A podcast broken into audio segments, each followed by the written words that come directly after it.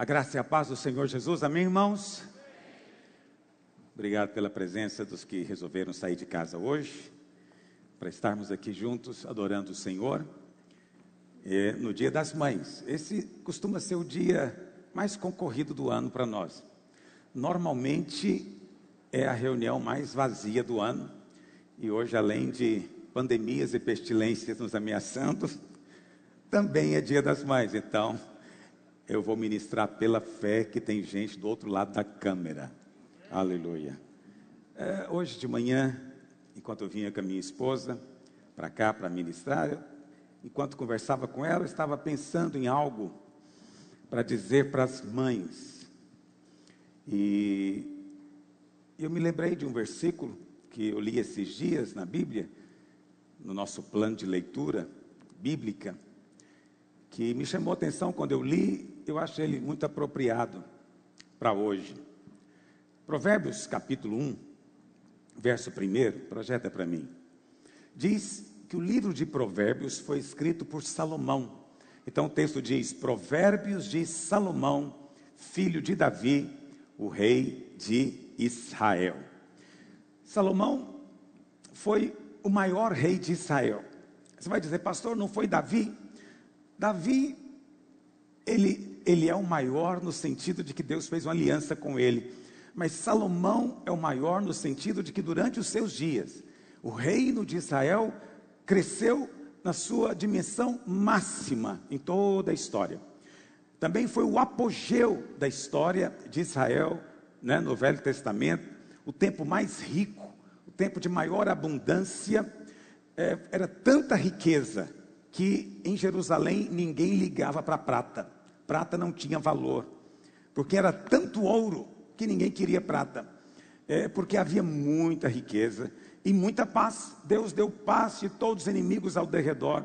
Foi nos dias de Salomão que ele construiu o templo e isso marcou o apogeu do reino, né, vamos dizer assim, da dinastia de Davi. E a Bíblia fala que esse Salomão ganhou sabedoria, e no verso 7, vai para o verso 7. Ele diz, vamos ler o versos 7, 8 e 9.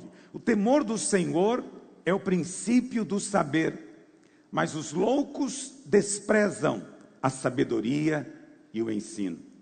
Filho meu, ouve o ensino de teu pai e não deixes a instrução de sua mãe.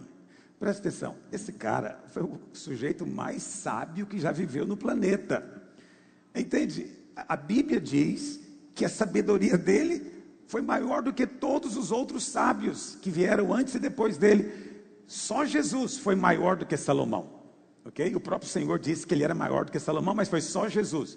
E esse, que foi o mais sábio, está dizendo: olha, presta atenção na instrução da sua mãe.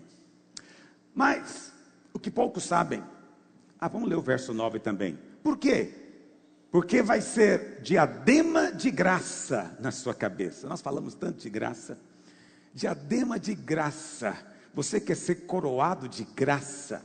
Né? Um tempo atrás teve uma conferência aqui, não é? Das irmãs coroadas de graça. Então, essas irmãs coroadas de graça, quando têm filhos, e esses filhos ouvem a instrução, os filhos também são coroados de graça. Ou estou quase mudando a pregação, que o Senhor me ajude.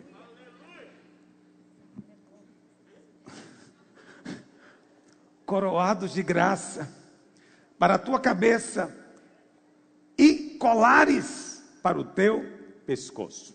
Mas o que pouca gente sabe é quem foi a mãe de Salomão. Você sabe quem foi a mãe de Salomão? Salomão foi filho de Batseba.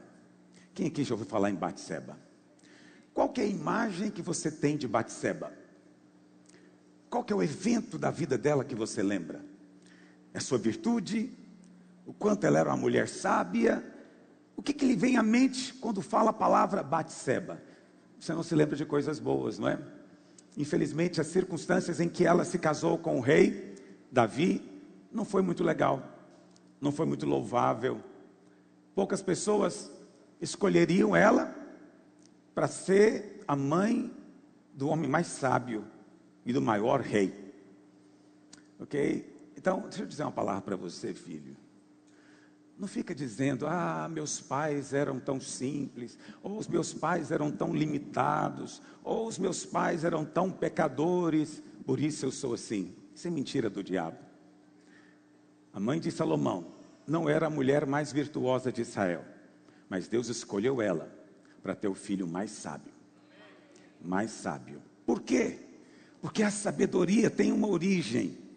Porque mesmo a mãe mais limitada no entendimento, mais simples, que não teve cultura na informação. A Bíblia diz: não rejeite a instrução dela. Não rejeite a instrução dela. E por que Salomão, como é que Salomão mostra é, toda essa, essa glória? Por que, que ele foi coroado de tanta graça? Lá em 1 Reis 2, verso 19, projeta por favor. 1 Reis 2, verso 19. É um versículo extraordinário, é um trecho extraordinário da palavra. Olha o que diz: Foi, pois, Batseba ter com o rei Salomão para falar-lhe por Adonias. Agora, olha a atitude do rei. O rei acabou de ser designado, coroado. Ele era o homem mais esplendoroso. A Bíblia fala da glória de Salomão. A glória de Salomão era um negócio indescritível. Ok? era, ele, ele era supremo, ele mandava em tudo e em todos. Todo mundo lhe submetia e fazia o que ele mandava. Todos. Não havia ninguém que estivesse acima dele. No entanto, olha o que ele faz quando a mãe dele chega. A Bíblia diz: quando Batseba chegou, o rei fez o quê? O rei se levantou e foi encontrar-se com ela. E fez o quê? Se inclinou diante dela. O nome disso é honra. Honra. O cara mais sábio, o cara mais rico, o cara mais poderoso, quando a mãe entrou, ele estava sentado, ele ficou de pé, e quando ela chegou perto, ele se curvou diante dela. Meu Deus, meu Deus. E a Bíblia fala mais ainda, olha o que diz o texto. Então ele se assentou no seu trono e mandou pôr uma cadeira, eu não sei porquê, na nossa tradução traduziram como cadeira, no original é trono também.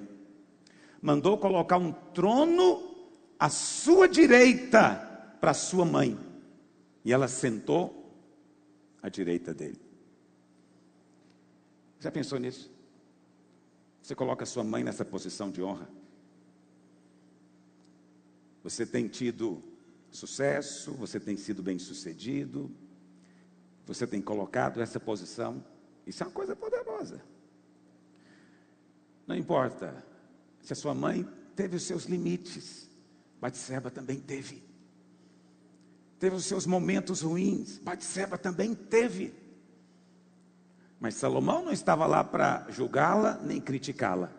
Ele se levantou, se inclinou e mandou colocar um trono para ela do lado dele. É assim que homens sábios fazem. Tolos ignoram. Tolos ficam procurando razões para não honrar. Tolos ficam procurando motivos para que justifiquem a sua desonra, a sua deslealdade, sua postura ruim. Mas nós não. Nós somos filhos de Deus. E o temor do Senhor está no nosso coração. Volta lá para Provérbios 1. Prometo que eu vou chegar agora mesmo lá em Gênesis, que é o meu destino final. É porque eu, eu gosto de saborear quando eu sinto que o Espírito tem algo para dizer com você em algum lugar. Aí eu sinto que você não está aqui por acaso, sinto que você não está nos ouvindo por acaso. O Espírito Santo quer falar algo com você sobre isso nessa manhã. Texto diz: temor do Senhor é o princípio da sabedoria. Mas os loucos desprezam isso. Os loucos desprezam. E o texto diz: Filho meu, ouve o ensino de teu pai e não deixa a instrução de tua mãe. Esse texto nos ensina algumas coisas. Eu queria falar rapidamente algumas coisinhas que eu vejo aqui nesse texto. Primeiro é o seguinte: aqui fala de pai e mãe. Pai e mãe, essa é a família como Deus criou. Ok? Pai e mãe. Não é dois pais, não é duas mães.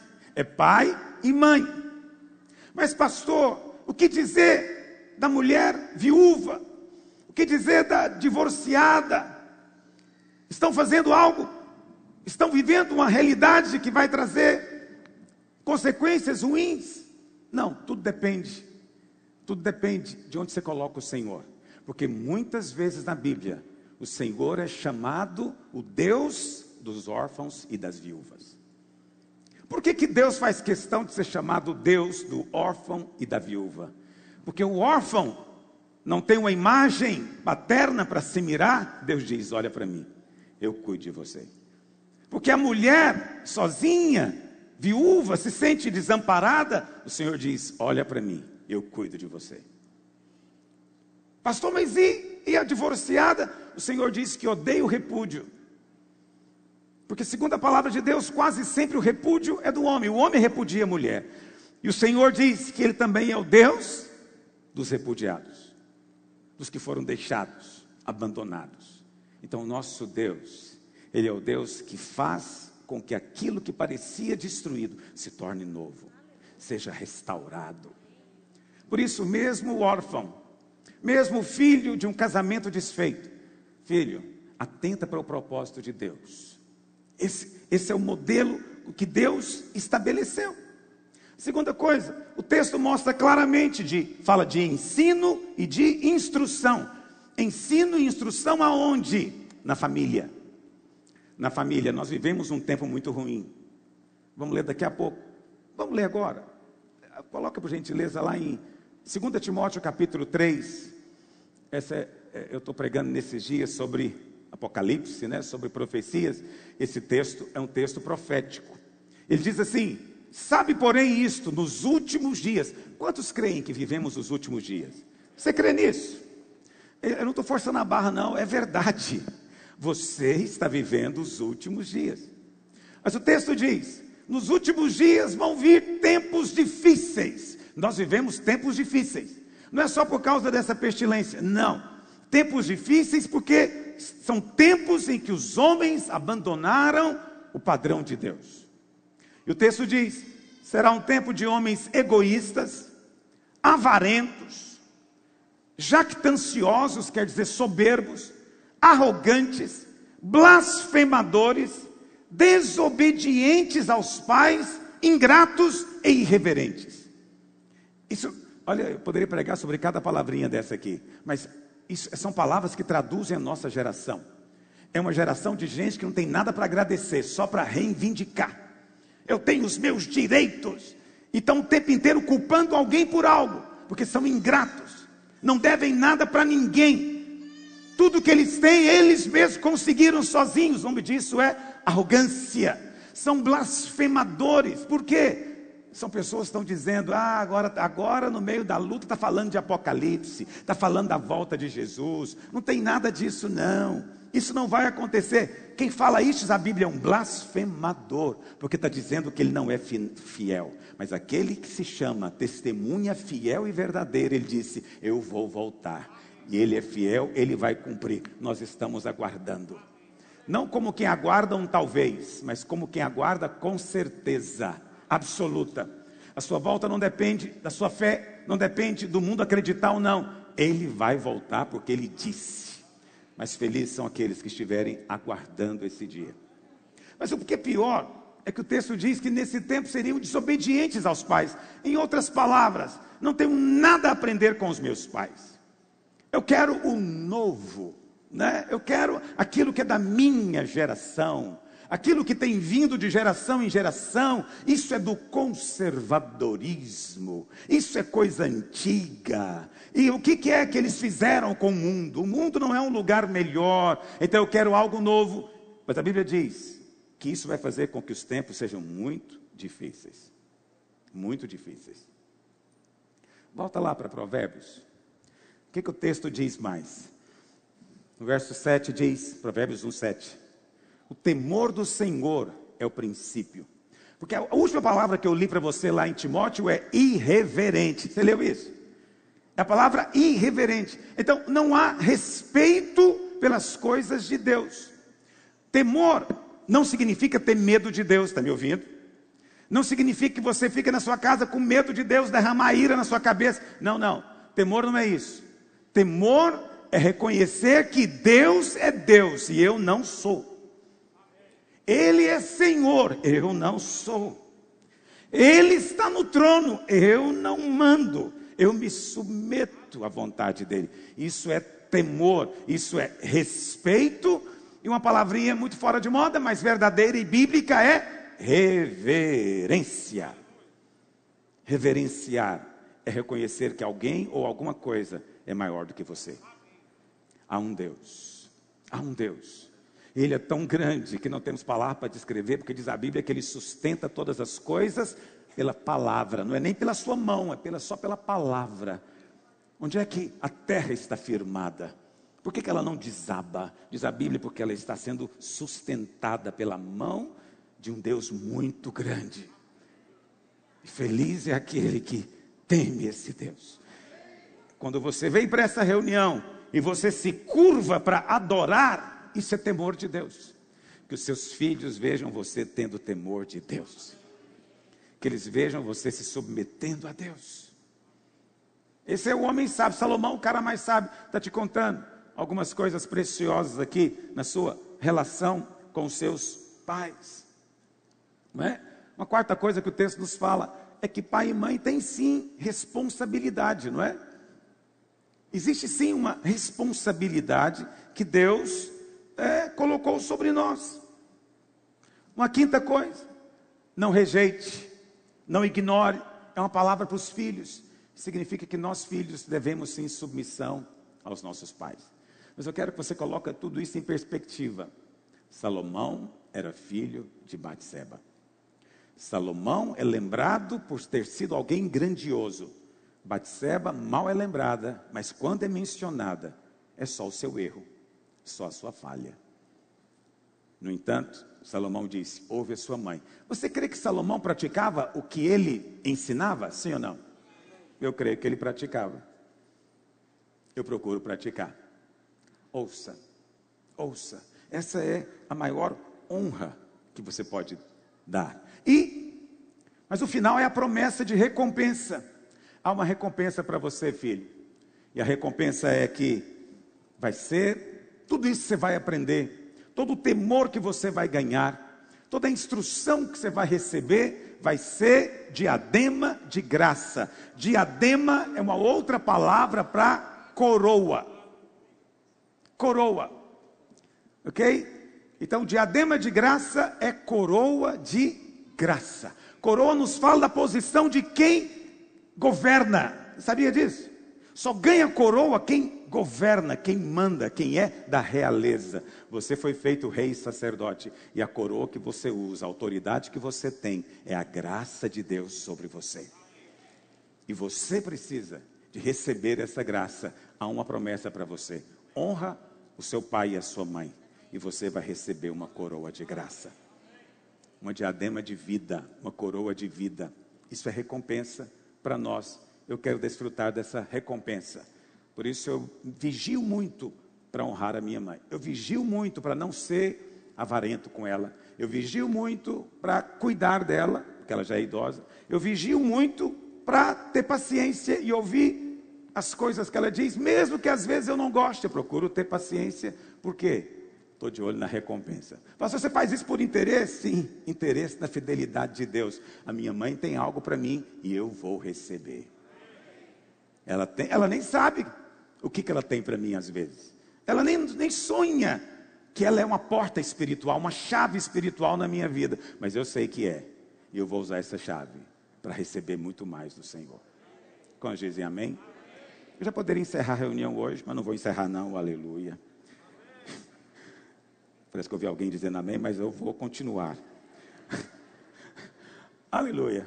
Muito bem, vamos começar agora a nossa ministração. Eu quero compartilhar com os irmãos, eu prometo ser breve, não vou atrapalhar o seu almoço com a sua mãe. É, mas você pode convidá-la para sentar com você agora, que não seja sua mãe a cozinhar hoje, ok? Não seja ela a cozinhar. Eu não sei se vocês já viram isso, tem uma uma irmã pregadora, você não deve ter visto isso, mas ela é falando sobre algo que ela estava sendo entrevistada, né? E E a entrevistadora falou para ela. Porque o mundo é hipócrita, irmãos. E a entrevistadora perguntou para ela a respeito do que, que a deixava mais indignada. E ela falou que me deixa mais indignada é quando alguém pergunta se eu sou só dona de casa ou tenho alguma profissão também. Eu só cuido de filho ou eu trabalho também? Ela disse: é a coisa que mais me deixa indignada, ela contando. E você sabe, essa mostra a hipocrisia deste mundo. Esse mundo é hipócrita. Hoje é dia das mães, você vai ver nas televisões os artistas, todo mundo falando bem da mãe, mas durante o ano inteiro eles falam mal de ser mãe. A mulher que resolve ser mãe é tida como nada, é desprezada. A mulher que resolve deixar, entre aspas, uma carreira para cuidar de filhos, ainda mais se ela resolve ter mais do que dois, aí além de ser desprezada, é tida como louca. Mas Deus disse que é um privilégio e uma benção. Deus disse que nos últimos dias seriam desafeiçoados, não valorizam. Então, ignore o que artistas dizem, porque são hipócritas, mentirosos. Eu gosto de ver o que eles dizem para zombar durante o resto do ano, porque eles zombam das mulheres que se casam e querem ser mãe. Aí depois dia das mães, eles vêm jogar confete. São mentirosos e filhos da mentira. Mas você pode manifestar a verdade de Deus. Eita, por que, que eu estou assim hoje? Aleluia. Pegue sua Bíblia, vamos ler 2 Pedro 3, verso 3. 2 Pedro 3, verso 3 em diante. Nesses dias, eu não sei quantos estão nos acompanhando uh, durante a semana em nossas lives. Quantos aqui estão acompanhando? Deixa eu ver. Não são todos, hein? Eu quero convidar você para nos acompanhar. Você não tem que fazer ao vivo, ok? Se no horário que está sendo transmitido, que é 8 horas da noite, é um horário, reconheço, bem concorrido, não é verdade? É horário que muitos estão jantando, é, muitos estão chegando do trabalho, tomando banho, é um horário concorrido, reconheço isso. Mas você pode ver depois, porque fica gravado lá no canal do YouTube, no Instagram, durante 24 horas. Mas você tem que ver nessas 24 horas, porque depois é tirado. Ok? Pastor, por que diz? Para você vir me ver ao vivo. Porque senão daqui a pouco ninguém me vê ao vivo e só me vê uma semana depois. Então, uma semana depois você não vai ter chance, tem que ser hoje. Se hoje ouvires a voz. Não, hoje, então é só hoje. Ouça no dia, amém? No máximo no outro dia, depois a porta se fecha, só brincadeira. Você pode depois entrar no site aloisiosilva.tv e assistir. Mas lá tem uma pequena taxa. Não é caro mas muitos irmãos me responderam com malcriação por causa disso. Mas eu não ligo, não. Então eu tenho ministrado sobre o Apocalipse, e hoje, como eu fiquei a semana inteira falando disso, eu me sinto sem opção ao chegar no domingo. Porque me alimentei tanto disso a semana inteira, que eu estou querendo continuar falando disso hoje e que o Espírito Santo mova na sua vida.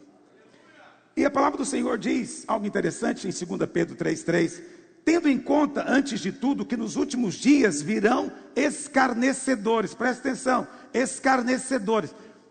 É, não é só alguém que gosta de rir de uma boa piada, não. O escarnecedor é o humorista, todo humorista é escarnecedor. Ele vai escarnecer das verdades de Deus, da vida e da morte. Não é? Ele faz isso. Muito cuidado com escarnecedores. Muito cuidado quando você investe muito tempo né, assistindo stand-up comedy, comédias stand-up. Por quê? Aquilo ali são escarnecedores. Ah, pastor, é uma forma de arte. Sim, tem muitas formas de arte, mas nem todas são apropriadas para nós.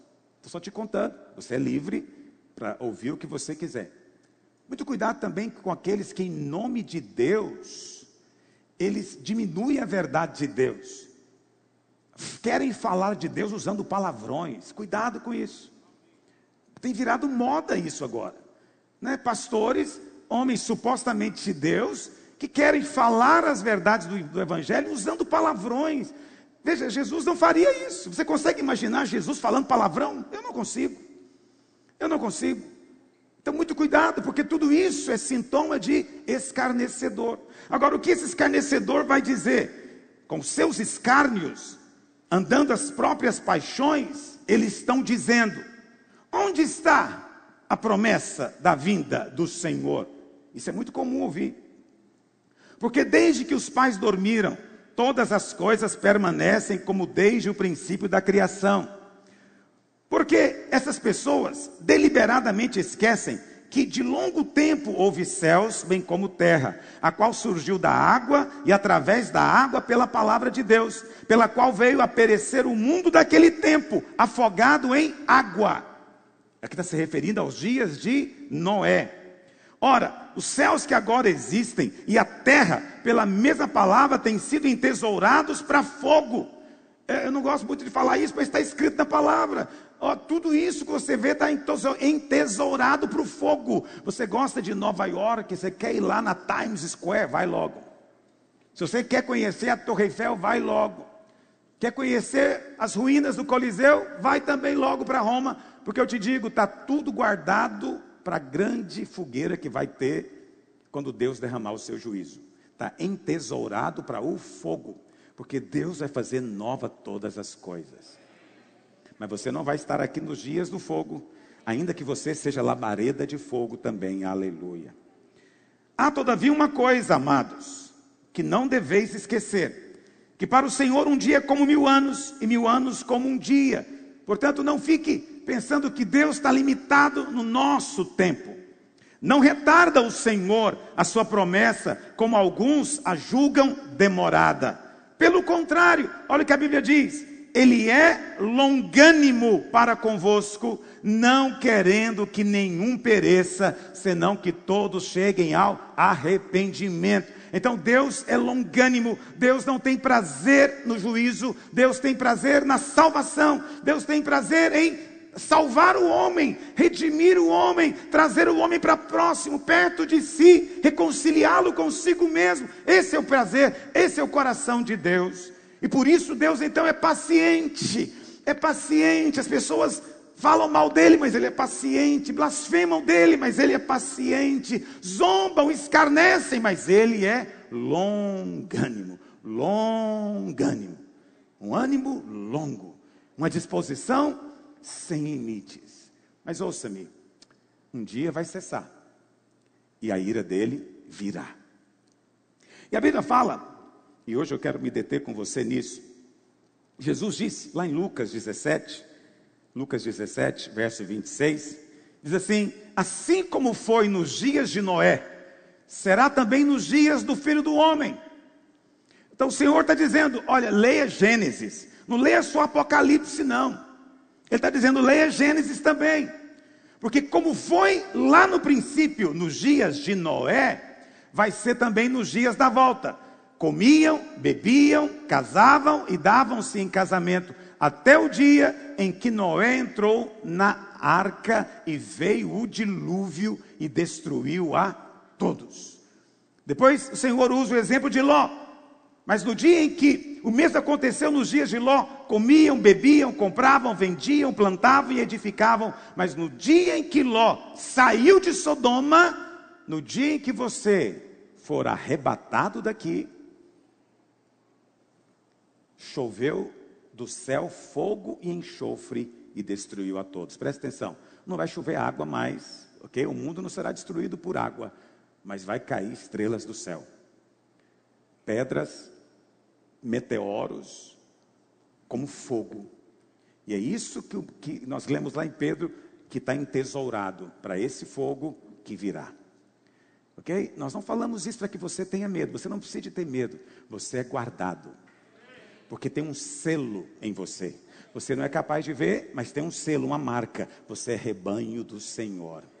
E quando o mundo espiritual olha para você, os anjos do céu e até os demônios olham para você, eles sabem, esse aqui é de Deus, é separado por Deus, porque tem uma marca sobre ele. Nós mesmos não vemos, mas um dia nós veremos essa marca, porque é a marca da propriedade. Por isso Pedro diz que você é propriedade exclusiva de Deus nação santa, ou seja, povo separado, separado de Deus. O juízo não vem sobre você, o juízo não virá sobre nós. Está me ouvindo?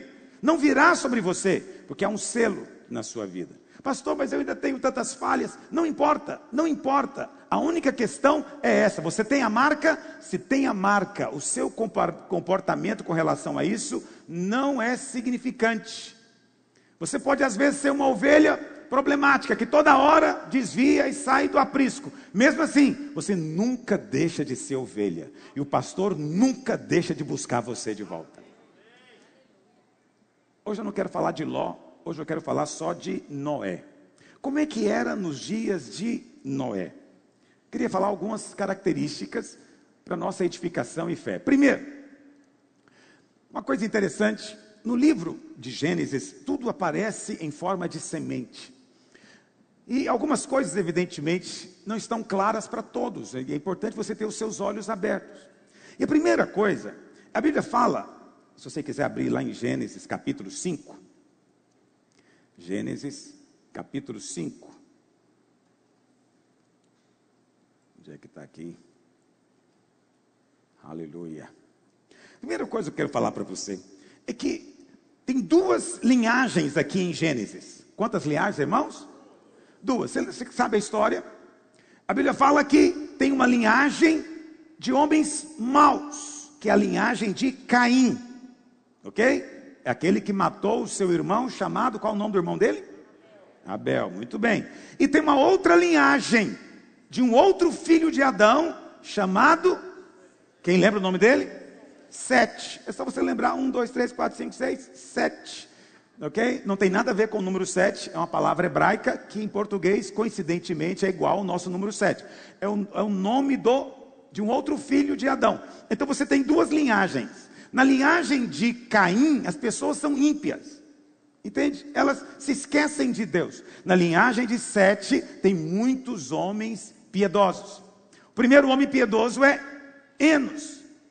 Ok? A Bíblia fala que Enos começou a invocar o Senhor.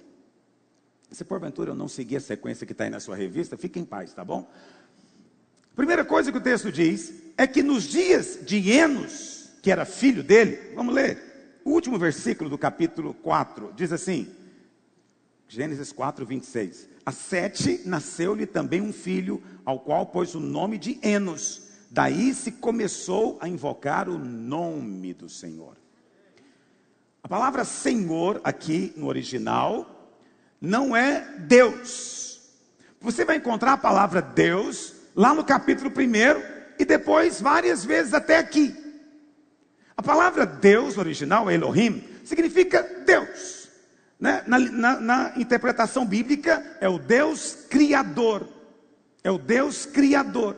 Ontem alguém mandou um vídeo para mim de uma, uma moça que fala muitas coisas né, a respeito de, de, dessas teorias de conspiração. Falei, vou ouvir. Estava fazendo uma caminhada, falei, vou ouvir. E aí ela estava respondendo uma questão de alguém que estava questionando ela, porque ela não era cristã. E ela falou: Não, vocês estão muito enganados. Eu creio no Deus Criador. Na hora que ela falou isso, eu fiquei pensando: ela não é salva ainda, sabe por quê? O Deus Criador não salva. O Deus Criador, ele ainda é um Deus separado, longe da sua criação. Está me ouvindo? Ele é Elohim. Então, qualquer um que fala que crê no arquiteto do universo, Deus Criador, o Deus Construtor, não conhece a Deus ainda. Não o Deus da aliança. E você vai ver que a partir de Enos, eles começam a invocar o nome de Javé, Jeová, Yahvé, Yahweh. Fale como você quiser falar, porque ninguém sabe como é que pronuncia mesmo. Ok? Começaram a pronunciar o nome de Javé. Esse é o nome da aliança, do Deus comprometido em salvar a sua criação que se perdeu do homem que caiu. Então, a partir de Enos, o segundo, portanto, eles compreenderam: o nosso Deus é também o nosso Salvador. E nós precisamos dele. E eles passaram a chamar por ele. Invocar significa chamar por ele. Nos últimos dias, precisamos ser esse povo que chama pelo Senhor. Entende? É preciso ter gente que chama mesmo. sabe, no meio da situação. Esses dias eu estava passando por uma luta muito grande espiritual, um ataque muito grande do diabo, e, e eu, e o Senhor falou comigo: apenas chama. Eu comecei a chamar, ó oh, Espírito Santo, Espírito Santo, vem. Eu fiz isso durante uns 10 minutos, eu não pedi, eu não falei nada, eu só chamei por ele, mas repentinamente algo começou a transbordar porque do seu interior fluirão o quê? Rios de água viva. Sabe por quê? Chamou por ele. É preciso chamar. Há momentos que você tem que clamar. E clamar pelo Deus da aliança. Quando dizem amém. A Bíblia fala, no capítulo 5, que houve um outro homem eh, também que foi importante nessa, nessa geração, que foi Enoque. A Bíblia fala que Enoque andou com Deus. Então você pode, de Enoque vai falar a partir do verso 18, ok? E no verso 22 diz que Enoque andou com Deus, depois que gerou a Metusalém. Ele viveu 300 anos e teve filhos e filhas. Todos os dias de Enoque foram 365. E andou Enoque com Deus, e já não era. Por quê? porque Deus o tomou para si. Tá, Jesus disse: preste atenção, preste atenção nos dias de Noé. Não foi o que ele disse?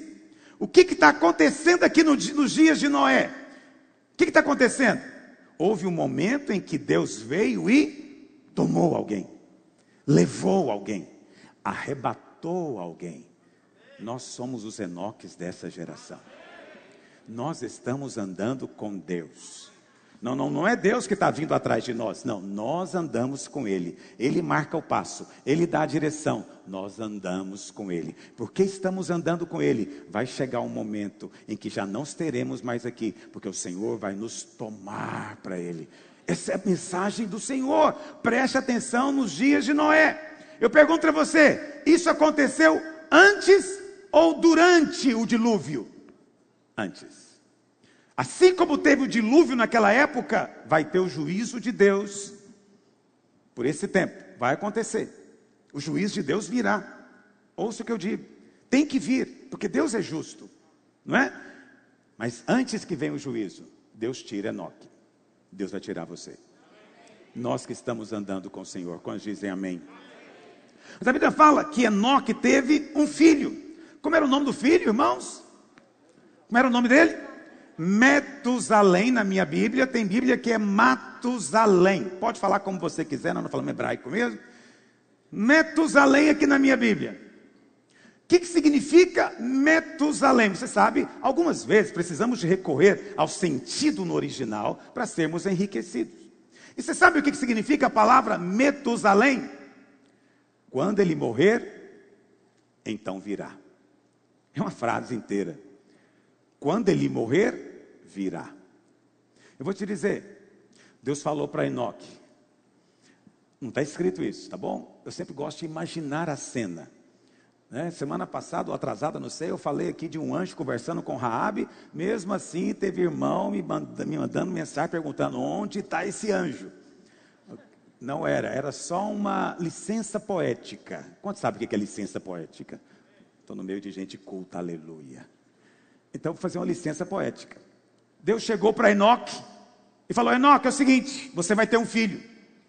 E você coloca o nome dele, porque o juízo virá. Mas esse menino vai ser um sinal na geração dele. E o sinal é esse: põe o nome dele de Metusalém, que significa: quando ele morrer, virá. E as pessoas ao redor, estou imaginando, volto a repetir, ficavam olhando aquele menino. Quando ele dava um espirro, o que está acontecendo com Metusalém? Metusalém teve um acidente, mas como? Meu Deus do céu, ele caiu, como é que ele está? Fica tranquilo, ele está vivo, não morreu. Que alívio, porque Deus disse: quando ele morrer, virá. Mas a Bíblia fala algo interessante a respeito da vida dele. A Bíblia fala que, vamos ler isso na Bíblia? Olha o que diz. Eita. Meu iPad está andando sozinho aqui. Diz assim: é, quando Enoque, perdão, É, exatamente. Tinha 65 anos, gerou Metusalém. Todos os dias de Enoque foram 365 dias. Metusalém viveu 187 anos e gerou a Lameque. Quantos anos que ele viveu? 187 anos e gerou a Lameque. Depois que gerou, uh, depois que gerou a Lameque, viveu ainda 782 anos, teve filhos e filhas. Todos os dias de Metusalém foram 969 anos. Você tem que ler na sua Bíblia para você entender o que eu estou falando. Ou então ler na revista. 969 anos. Muito bem. Lameque viveu 182 anos, gerou um filho. Qual o nome desse filho, irmãos? Noé. Muito bem. Olha o que vamos entender é, como é que a coisa está acontecendo. Noé era neto de Metusalém. Então, Metusalém tinha quantos anos quando gerou a Lameque? 187. Então, Metusalém tinha 187 quando gerou Lameque. Lameque cresceu, casou e teve um filho, Noé. Quantos anos ele tinha quando gerou Noé? 180 e. Então, somando 182 com a idade que ele tinha quando gerou a Lameque, isso vai dar 369. Então, quantos anos tinha Lameque quando Noé nasceu? 369. Quantos anos tinha Noé quando veio o dilúvio? Isso está no capítulo 7, no verso 6. Olha o que diz: Tinha Noé 600 anos quando as águas do dilúvio inundaram a terra. Então preste atenção. Quando Noé nasceu, quantos anos tinha Metusalém? 369. Quando veio o dilúvio, 600 anos depois, quantos anos que ele tinha? 900 e. Quantos anos viveu Metusalém? Ele morreu exatamente quando veio o dilúvio, porque ele era um sinal espiritual. Agora, há uma coisa importante que você tem que perceber aqui. Você sabe quem foi o homem que mais viveu na terra? Metusalém. Sabe por quê? Porque Deus é paciente e longânimo. Deus falou: esse menino vai ser um sinal. Quando ele morrer, virá. Mas Deus foi adiando, Deus foi adiando, Deus foi adiando, de maneira que aquele menino morreu com 969 anos. Para dizer, sabe o quê? Que Deus não tem prazer na morte do ímpio, mas Deus quer que todos se arrependam. Essa é a graça de Deus. Você consegue perceber graça de Deus nos nomes desses homens aqui, antediluvianos? Estou mostrando para você, isso é graça de Deus. Metusalém foi nos dias de Noé, sinal da graça. Por isso que Pedro diz: olha, os escarnecedores estão dizendo que Deus demora, mas Deus não demora. Na verdade, Deus é longânimo, Ele está aguardando que as pessoas se arrependam. Porque Deus é paciente, Deus é gracioso, Deus não tem prazer na morte do ímpio, Deus não tem prazer em exercer juízo, Deus tem prazer em mostrar a sua graça. Esse é o nosso Deus. Quantos estão comigo nessa manhã? Aleluia! Isso é uma coisa tão maravilhosa, não é? Vamos, vamos para o capítulo 6. Como foram multiplicando os homens na terra. Então, esse já é mais um sinal de como era. Eu não estou seguindo a revista, depois você localiza qual o número que eu estou falando. É só para você não ficar preso. Olha para cá. Brincadeira, é só porque eu me sinto mais confortável falando assim. Veja, nada na Bíblia é por acaso. Jesus disse que seria como nos dias de Noé. Qual que é a primeira coisa que fala no capítulo 6? Que os homens se multiplicaram sobre a terra. Eu vou dizer para você algo que talvez você não saiba, mas que é profético. De todas as épocas que existe homem na terra, nós vivemos a época da maior população. Nunca teve tanta gente viva no planeta. Agora, eu vou contar algo que você talvez não saiba. Somando todos os homens que já passaram pela terra, tem mais gente viva hoje do que somando todos que passaram. Está me ouvindo? Hoje tem 7 bilhões e meio, quase 8 bilhões de pessoas. Isso é mais do que todos os que viveram na Terra, todos que passaram por aqui. Isso significa que vivemos a geração com a maior população. Pastor, tá bom, o que, que isso tem a ver com profecia? Tem a ver que Jesus disse que seria como nos dias de Noé, então ele vai voltar no tempo em que a população se multiplicou. Agora, eu vou contar para você a respeito de previsões aí, né, desses institutos de demografia. Eles dizem o seguinte: a população de muitos países do mundo já está diminuindo. Itália, onde mais sofreu, talvez, agora com essa pandemia, é, Itália, Grécia, Japão, Rússia, esses países já estão diminuindo a população. Aí você fala, mas e o Brasil? Segundo o IBGE, se não houver nenhuma mudança, né, se os crentes não resolverem ter mais filhos, o que vai acontecer é que em 2050 o Brasil vai começar a diminuir. Vamos crescer bem pouquinho até 2050, depois vai começar a diminuir, como esses países estão diminuindo. Em 2050, quase todo o planeta vai estar diminuindo. Então eu pergunto para você: para se cumprir a profecia, quando é que o Senhor virá? Quando tiver menos gente na terra ou quando é o tempo que tem mais gente viva no planeta? Estou te contando um fato profético. Você pode checar onde você quiser, que o que eu estou dizendo é verdade. É a verdade. Hoje no Brasil, a média de filhos é 1,8. É menos do que a reposição.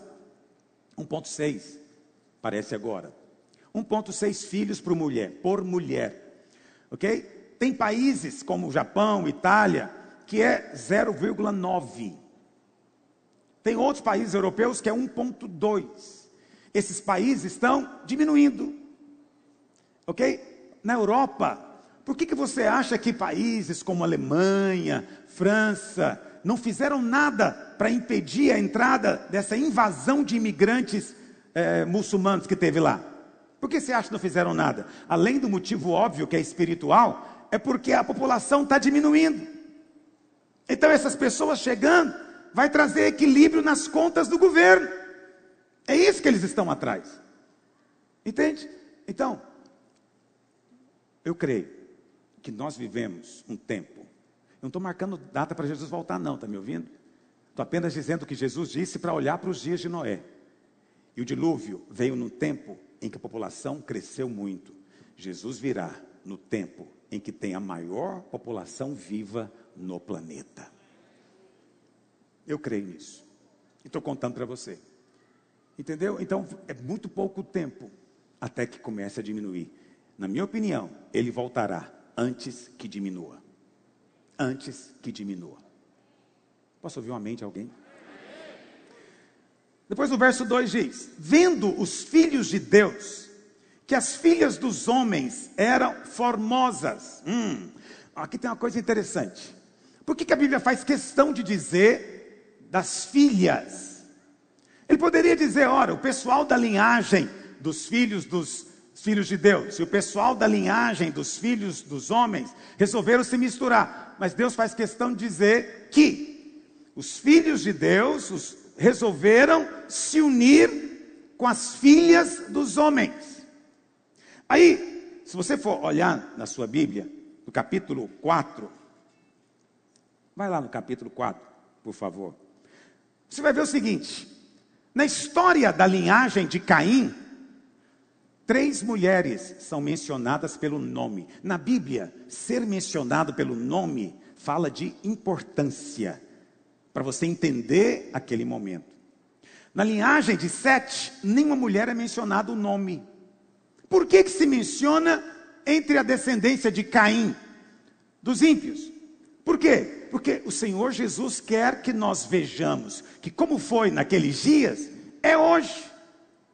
E se você for olhar aqui, você vai ver que três mulheres são mencionadas. No capítulo, no verso 19, 4, 19, fala de Ada e Zilá. Primeiro diz: Lameque tomou para si duas esposas. Quantas esposas, irmãos?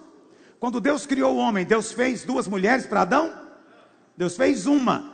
Mas essa geração perversa aqui mudou o conceito da família. O mesmo está acontecendo hoje. Uma geração perversa mudou o conceito de família, como Deus estabeleceu desde o princípio. E esse cara resolveu então ter duas mulheres. A Bíblia fala o nome delas porque elas foram as primeiras. Assim como fala o nome de Eva, porque foi a primeira.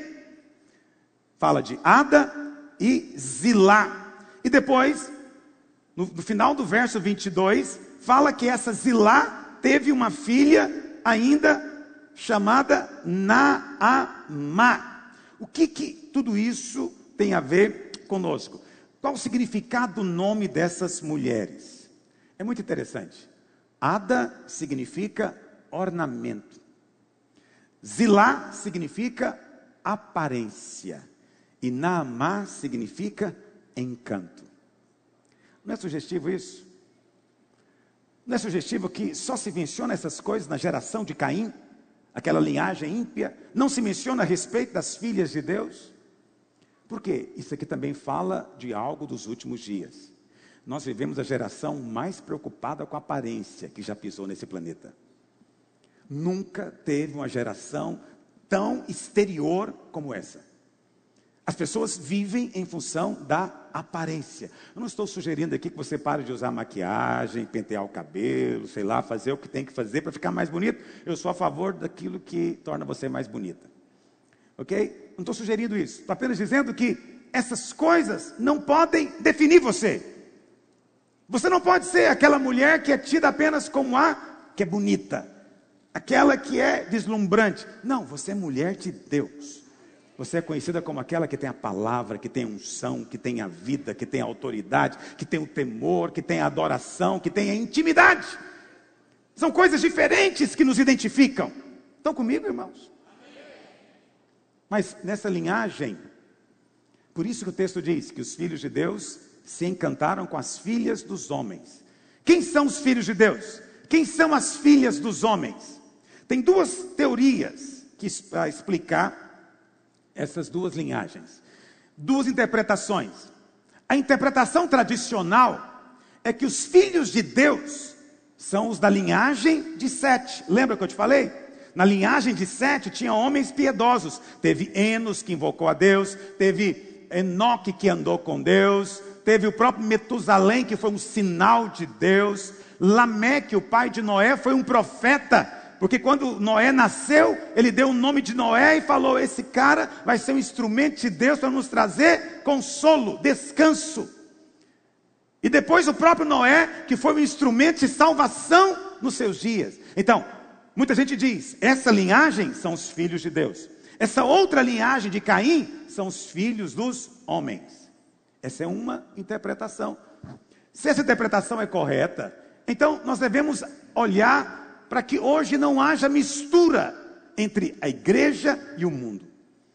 Entre aqueles que servem a Deus, que buscam a Deus, têm temor de Deus, são nascidos de novo, e aqueles outros que são blasfemadores, avarentos, desobedientes aos pais, arrogantes. Entende? Essa descrição que eu li para você lá em 2 Timóteo capítulo 3. Então, a palavra de Deus diz: não misture, mas o tempo inteiro o diabo quer produzir indiferenciação. O diabo não quer que a distinção seja clara. E o tempo inteiro, a crítica que as pessoas fazem é: vocês pensam que são diferentes? Vocês pensam que são especiais? Comumente eu não respondo, mas dentro de mim eu sei, eu sou diferente e eu sou especial. Por quê? Porque eu sou bom? Não. Porque aquele que é bom habita em mim. Porque eu sou melhor? Não, porque a minha justiça não é minha, a minha justiça é a justiça de Cristo. Porque eu sou maior do que os outros? Não, mas eu nasci de novo, eu sou nova criação, eu sou filho de Deus. Você é especial. No meio dessa geração, você é especial. O mundo não vê o quanto você é especial, assim como não via no Senhor Jesus. Também não vê em você. Mas vai chegar o momento em que a vida que está dentro de você vai explodir para o lado de fora e o seu corpo vai ser glorificado. Então todos ficarão de boca aberta dizendo: Uau, ele era um filho de Deus e eu nunca tinha percebido. E está próximo esse dia. A segunda interpretação é de que os filhos de Deus são anjos caídos. E os filhos ou as filhas dos homens são os homens de maneira geral. Muita gente não gosta dessa interpretação, mas eu creio nisso. Nos dias de Noé aconteceu algo terrível. Uma união entre o homem caído e anjos caídos. E dessa união, diz a Bíblia, uh, surgiu, vamos ler, verso 2: Vendo os filhos de Deus que as filhas dos homens eram formosas, está vendo? Tomaram para si mulheres, as que entre todas mais lhes agradaram. Então disse o Senhor: O meu espírito não agirá para sempre no homem, pois este é carnal. E o seu. É, é, Gênesis, capítulo 6, verso 3. Obrigado.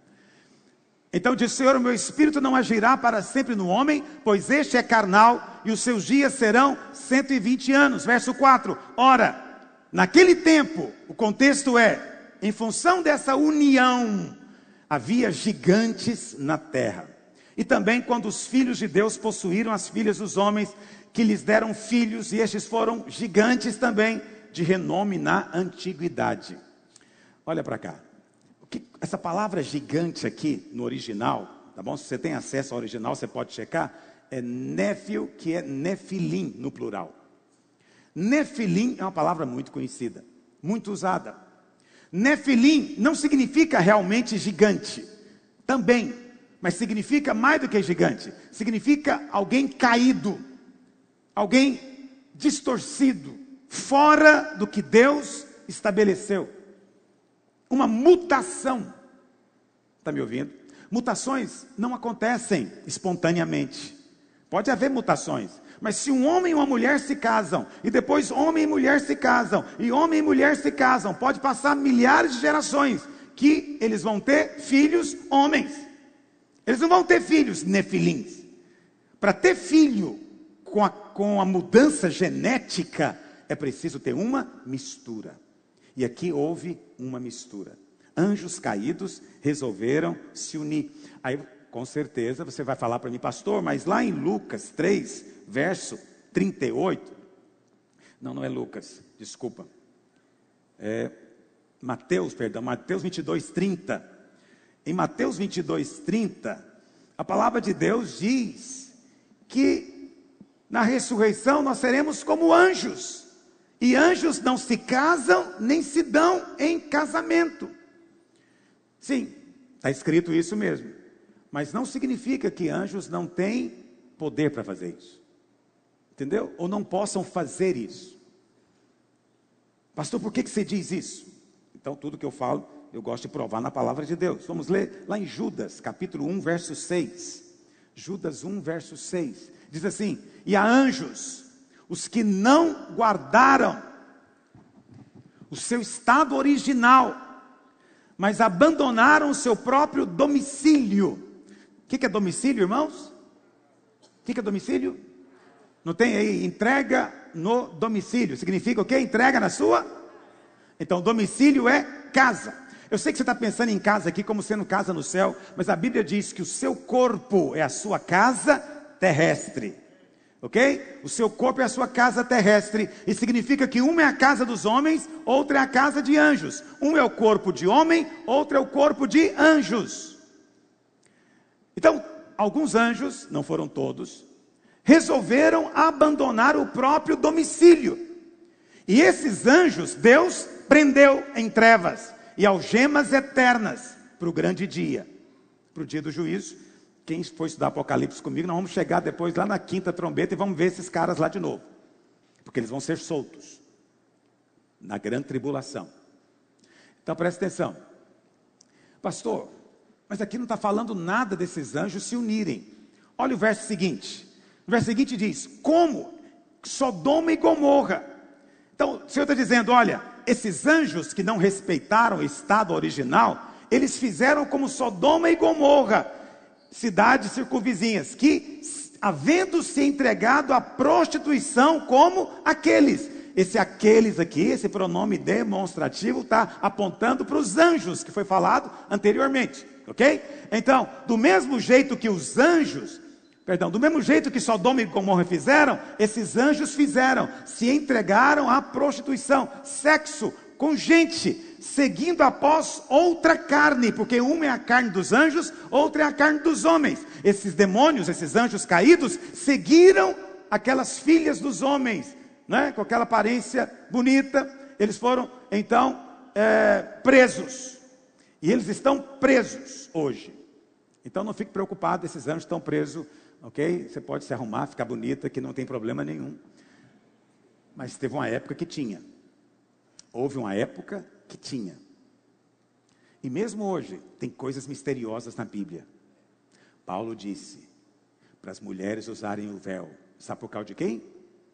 Dos anjos. Porque os anjos olham. Pastor, o que significa isso? Não sei. Não sei. Viu que eu diminui o tom de voz para dar um ar mais solene. Vocês viram a abertura da minha, da minha live de Apocalipse? Parece um, um, uma coisa da Idade Média, né? Dá um medo lascado. De colocar anjos cantando, aleluia. Não, olha para cá. Presta atenção. Esses anjos fizeram isso. E da união surgiu os nefilins, que a Bíblia chama de gigantes. Deixa eu falar para você algo. Você pode jogar fora depois se você quiser, tudo isso, porque nada disso é fundamento de fé. Mas eu, tô, eu tenho que te compartilhar o que eu creio que está mais coerente com a palavra.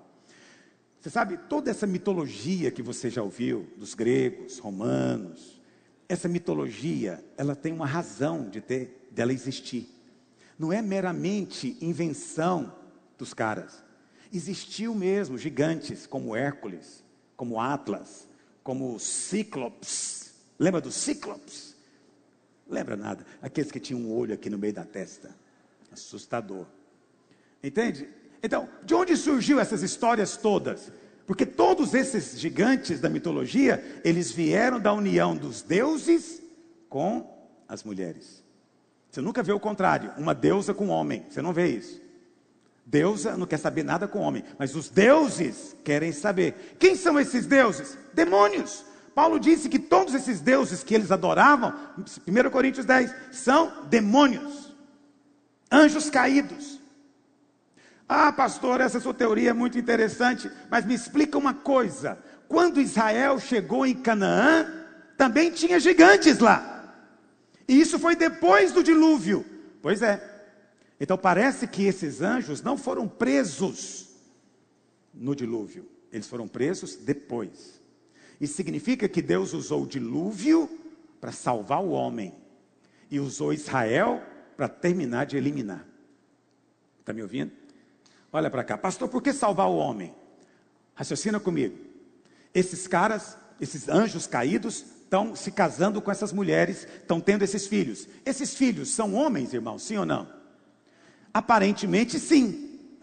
Na aparência, sim. Mas geneticamente, eles não são mais homens, eles são outra criatura. Está me ouvindo? Outra criatura. E, olha para cá. Vamos imaginar que isso foi se multiplicando, multiplicando, multiplicando. Chega um momento que só sobrou Noé e sua família de homens geneticamente puros. Mas Deus disse que ia, da mulher ia trazer um para pisar na cabeça da serpente. Então, o que, que Deus faz? Deus coloca Noé e sua família dentro da arca e traz o juízo sobre o mundo daquela época. Mas até o seu juízo foi misericórdia para nos livrar, para salvar a humanidade. Porque se Deus não tivesse feito isso, o Messias não poderia ter vindo. E se o Messias não tivesse vindo, onde nós estaríamos agora? Então, glória a Deus por causa disso. Amém, irmãos? Então, nos últimos dias, esses anjos vão ser soltos novamente, ok? Para um propósito final. E, para encerrar, uh, duas coisas, né? Em Judas, capítulo 1, verso 14, Judas 1, verso 14, nos conta algo a respeito de Noé. Diz que Noé, ele também profetizou. Isso não está registrado lá no livro de Gênesis, isso está registrado num livro apócrifo que é chamado livro de Noé. Esse livro existe, ok? É um livro apócrifo e Judas faz uma menção dele. Tem muitos irmãos que me mandam mensagem perguntando é, se esse livro de Noé não deveria ser parte da Bíblia ou algo assim. Olha para cá. Ele é apócrifo. Não estou dizendo que as coisas que estão nele são mentira. Estou apenas dizendo que ele não é inspirado. Ok? As coisas que eu escrevo nos meus livros não são mentira. Ok? Mas não é inspirado para colocar na Bíblia. É só para nos abençoar aqui. Quantos entendem o que eu estou dizendo? É só uma literatura para abençoar. Para ser Bíblia é outro nível. Tá bom? Muito bem. Então, o, o autor do livro de Judas, que foi Judas, o apóstolo, ele leu e falou: peraí, esse livro pode não ser inspirado, mas essa partezinha aqui eu vou usar. A partir do momento em que ele usou, aí foi o Espírito Santo pensando algo e colocando aqui. Estão entendendo o que eu estou dizendo? Mas não fica. Tem pessoas dizendo na internet que tiraram o livro de Noé. Não, não teve nada disso. O livro de Noé nunca foi parte da Bíblia. Mas é um livro que existe. Enoque, desculpa. Eu falei Noé? Para testar você. Para ver quantos estão comigo. Olha para cá, o livro de Enoque. Tá bom? Então, aí Judas fala algo interessante, diz: "Quanto a estes foi que também profetizou Enoque, o sétimo depois de Adão. O número 7 tem um significado, quem assistiu essa semana comigo sabe. Ele disse: Eis que veio o Senhor entre as suas santas miríades, para exercer juízo contra todos e para fazer convictos todos os ímpios acerca de todas as obras ímpias que impiamente praticaram e acerca de todas as palavras insolentes que ímpios pecadores proferiram contra ele. Então, o autor, o livro de Judas diz que Enoque era também profeta. E ele profetizou que o Senhor viria. Isso significa que Enoque era um pregador. E, e Lameque também era. Se você pegar a sua Bíblia, você vai ver que Lameque, o filho de Enoque, ele, perdão, o neto de Enoque, né? o filho é Metusalém. O neto de Enoque profetizou também a respeito do seu filho Noé. Então é uma geração de profetas, de pregadores. Do mesmo jeito naquela época tinha gente pregando. Hoje também tem pregação do Evangelho. Qual é o Evangelho? A volta do Senhor. Hoje é tempo de falar da volta do Senhor. Não fique intimidado. Ah, pastor, tem gente que está achando que nós somos oportunistas de ficar falando da volta de Jesus em tempos como esse. Não, não é oportunismo, não. Isso é o momento de falar. Essa é a hora de falar. Né? Uma irmã me mandou uma mensagem, ela é católica, e ela disse que, que não foi o padre, alguém lá na paróquia dela que estava fazendo é, o ensino na paróquia, falou: olha, não ouça nenhuma mensagem falando do Apocalipse, porque isso vai trazer medo para você e não é de Deus. E ela falou, pastor, o que, que eu faço? Eu falei, continua ouvindo, ele está enganado, é o contrário.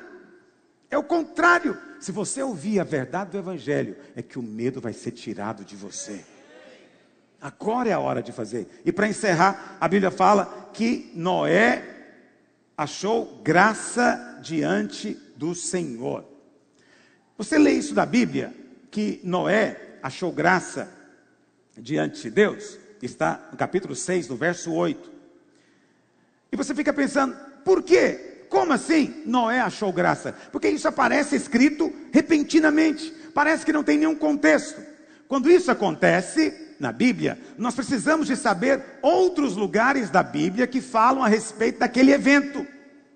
Essa, é uma estratégia, uma técnica de hermenêutica. A Bíblia explica a Bíblia. Você não procura explicação em outros livros. A Bíblia explica a Bíblia. E uma coisa que pouca gente às vezes sabe né? e diferentemente às vezes do que é pregado, Abraão não foi o primeiro que foi justificado por fé. Abraão é o mais importante, mas não foi o primeiro. O primeiro foi Noé.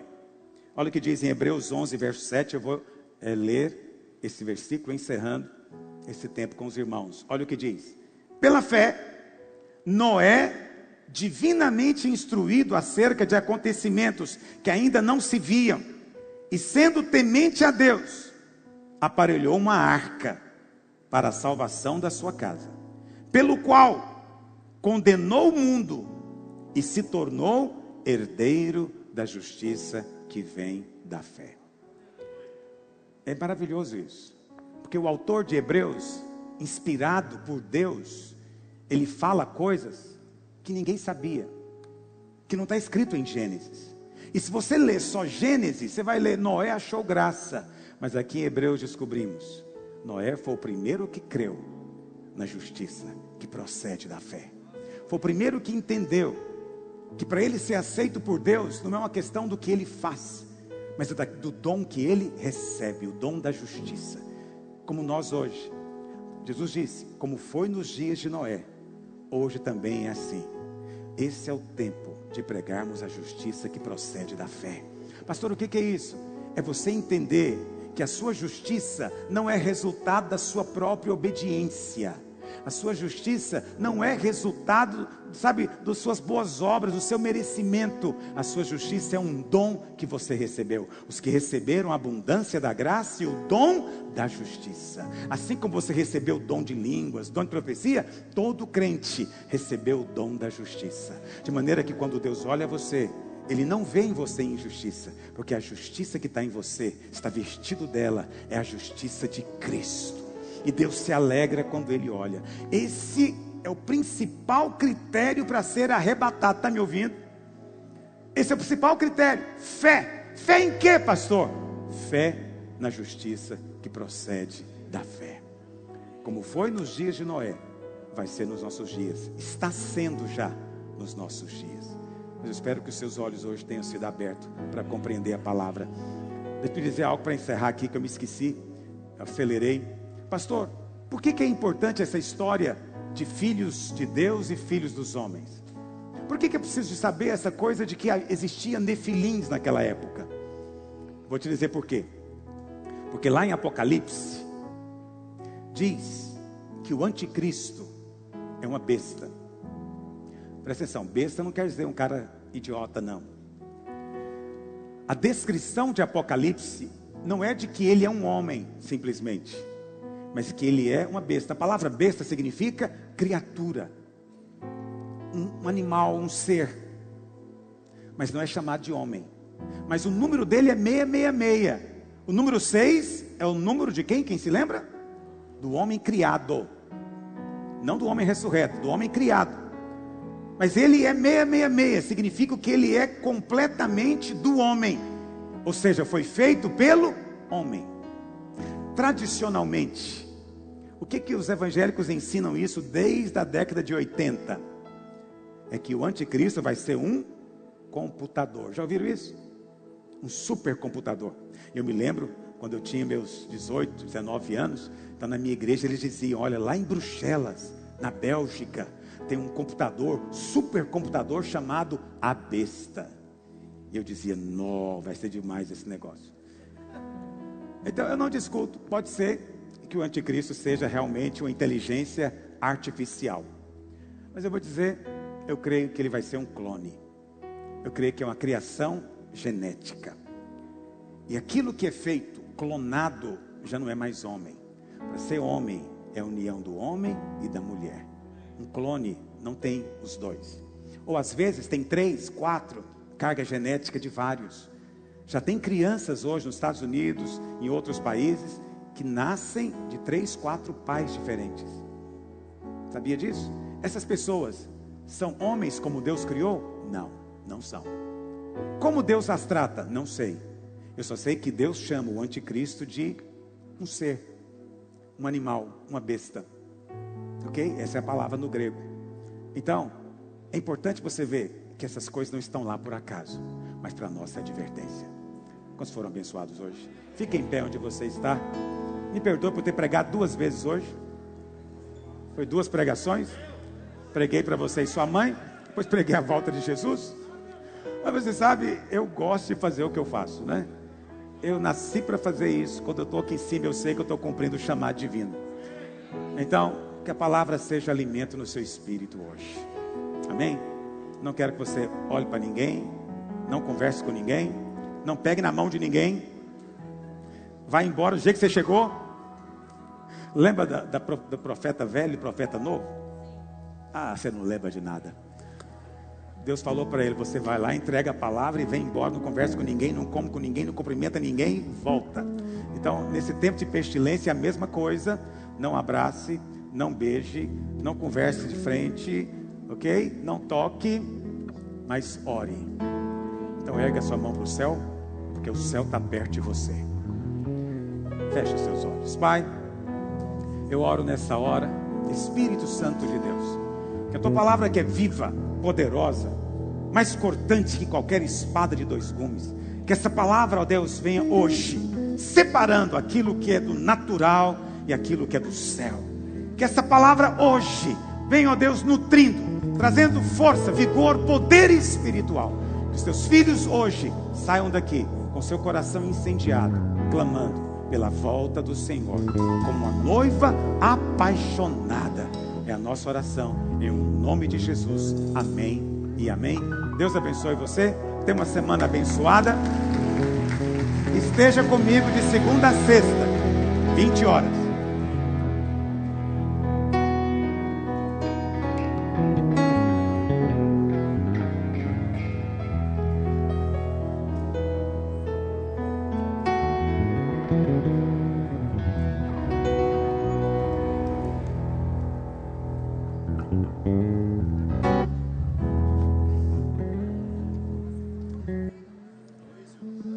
Tudo bom?